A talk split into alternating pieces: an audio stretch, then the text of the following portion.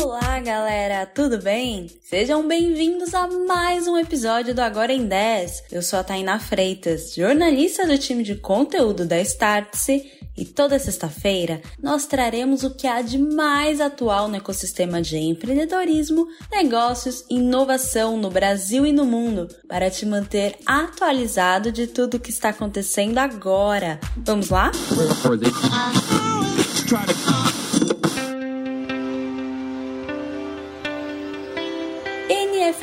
Você sabe o que significa essa sigla polêmica e bilionária? Significa Non-Fungible Token, ou token não fungível. Na prática, são itens virtuais únicos que não podem ser substituídos, destruídos ou copiados e têm a autenticidade comprovada através da blockchain. Sim, a mesma tecnologia utilizada pelas criptomoedas. A sigla foi considerada a palavra do ano em 2021 pelo dicionário Collins e continua sendo pauta neste ano. No ano passado, passamos a conhecer os NFTs através das vendas milionárias de memes. Foi confuso no começo, porque afinal, por que vender algo que já está disponível na internet? E ainda mais, por que vender isso por milhões de dólares? Por autenticidade quem compra o NFT não necessariamente está comprando aquela imagem, mas sim o certificado de que é verdadeiro dono dela. Por isso, a novidade tem ficado cada vez mais popular, inclusive no mundo da arte. Museus na Rússia e em Seattle, nos Estados Unidos,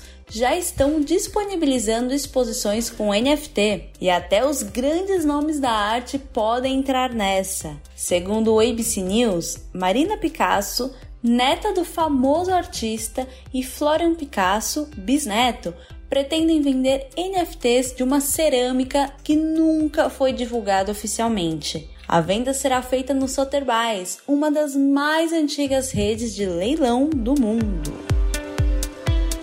Mas além da arte, os NFTs estão virando notícia pela crescente adesão. Isso porque, no mundo em que o metaverso está em construção, essa é uma forma de garantir a autenticidade de um terreno e até mesmo de uma roupa do seu avatar. E há quem também compre a arte digital para ter benefícios exclusivos no mundo real. Esse é o caso do Neymar. O jogador gastou 6 milhões de reais na aquisição de dois NFTs da série Bored Apple Yacht Club. A coleção é composta por imagens de macacos com roupas diferentes e cada combinação de item, como um raio laser, por exemplo, pode torná-lo ainda mais valioso. A compra dos NFTs garante a assinatura Yacht Club ao jogador. Ele agora possuirá acesso a um Discord privado e terá os direitos comerciais das imagens. Post Malone, Jimmy Fallon, Mark Cuban e Shaquille O'Neal são outras celebridades que também compraram NFTs Bored Apple e fazem parte do clube. E outros famosos também estão investindo e agora pesado no setor. O Tom Brady, jogador de futebol americano e marido da Gisele Bündchen, criou uma plataforma para NFT e levantou 170 milhões de dólares em financiamento. Claro, para encerrar, não poderíamos deixar de fora elas, as Big Techs. Quem acompanha o podcast Bom Dia Califórnia já viu que o Twitter agora irá permitir que os assinantes coloquem seus NFTs como avatar. Em paralelo, o Instagram e YouTube já afirmaram que estão estudando como inserir os ativos digitais em suas plataformas.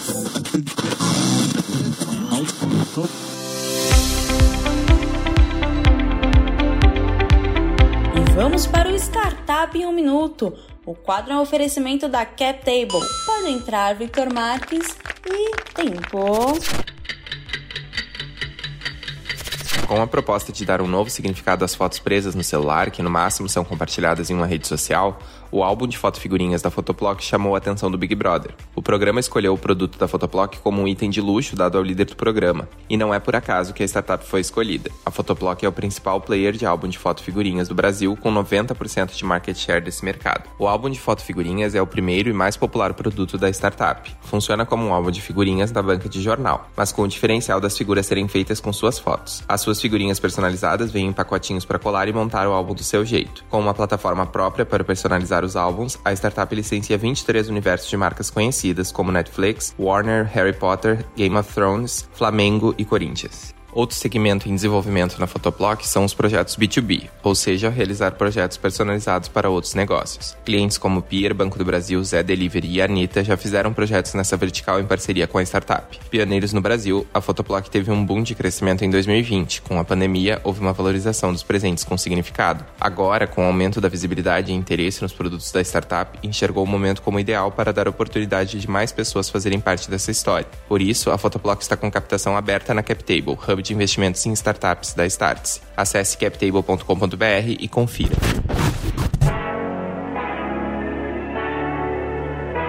E vamos ao ok, ok. Aqui nós comentamos as principais polêmicas e até mesmo as fofocas do ecossistema. Ok, ok. Elon Musk está, de novo, mais uma vez, novamente, movimentando o mundo das criptomoedas após o McDonald's dos Estados Unidos comentar no Twitter como estão as pessoas que administram contas de criptomoedas, Elon Musk tweetou: Vou comer um McLanche feliz na televisão se o McDonald's começar a aceitar o Dogecoin. As ações da criptomoeda cresceram em 8% com a repercussão. E chegamos no Agora na Startse. O recado de hoje é de Felipe Leal, nosso líder da Startse China. Pode entrar, Leal. Olá, eu sou o Felipe Leal, sócio da Startse e head da operação da Startse na China. Queria contar para vocês que na semana que vem, no dia 1 de fevereiro, a gente retorna com a Hora da China. A Hora da China é uma live, um programa semanal que a gente faz aqui na Startse em parceria com a Forseekers lá na China e a China Innovation para falar sobre inovação, empreendedorismo, novas tecnologias, modelos de negócios, inovação a partir da China. E compartilhando todo esse conteúdo já aí há 80 e poucos episódios desde 2020 com esse conteúdo da Hora da China. A gente fez uma pausa no final de 2021 e retornamos agora no dia 1 de fevereiro, que aliás, dia 1 de fevereiro é o Ano Novo Chinês, é o dia do Ano Novo Chinês, o Ano do Tigre. Então vai ser muito legal, a gente vai celebrar esse Ano Novo Chinês e também falar sobre tendências 2022 da China. Então, fica o convite para todos acompanharem a Hora da China, terça-feira, 1 de fevereiro, às 21 horas. Um abraço.